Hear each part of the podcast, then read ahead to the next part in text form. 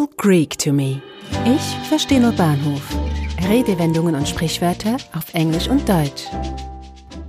Den Löffel abgeben. To kick the bucket.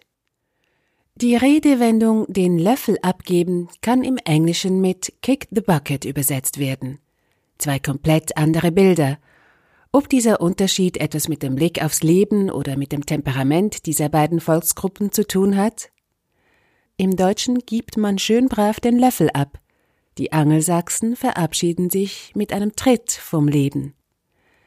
Jeder von uns wird eines Tages den Löffel abgeben. Every one of us will kick the bucket someday. Um das Sterben zu umschreiben, gibt es im Deutschen als auch im Englischen unzählige Redewendungen und Ausdrücke.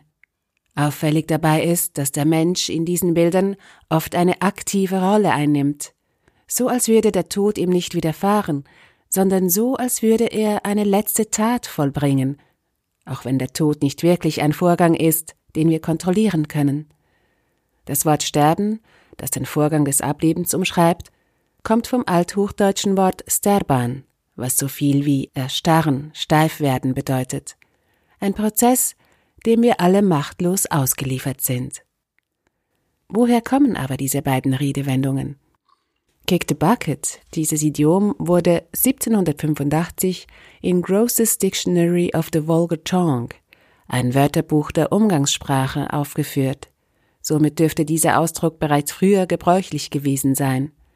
Bei dieser Metapher könnte sich das Bild eines Selbstmörders aufdrängen, der, um sich zu hängen, auf einen Eimer steigt und diesen dann im letzten Moment wegkickt. Doch diese Theorie wird von Etymologen nicht gestützt. Kick the Bucket wurde nur selten in Zusammenhang mit Selbstmörden zitiert. Die Herkunft der Phrase erklärt sich aufgrund einer zweiten Bedeutung von Bucket. Bucket ist auch ein Balken oder Joch, eine Konstruktion aus Holz, an denen Tiere an den Füßen zum Schlachten aufgehängt wurden. In ihrem Todeskampf haben die armen Tiere wohl den Bucket getreten. Der Löffel steht für die lebensnotwendige Tätigkeit des Essens und ist somit ein Symbol für das Leben. Im Mittelalter soll ein Löffel zum persönlichen Besitz gehört haben. Das Essen bestand oft aus Brei, Eintöpfen und Suppe, Wer einen Löffel besaß, warte diesen gut auf. Mönche trugen den eigenen Löffel zum Beispiel am Gürtel. Knechte bekamen mancherorts einen Löffel während ihrer Dienstzeit und hängten diesen nach der Mahlzeit an ein eigens dafür angebrachtes Wandbrett auf. Auch wurde ein Löffel weitervererbt, insbesondere wenn er aus edlerem Material wie Zinn oder Silber gefertigt war.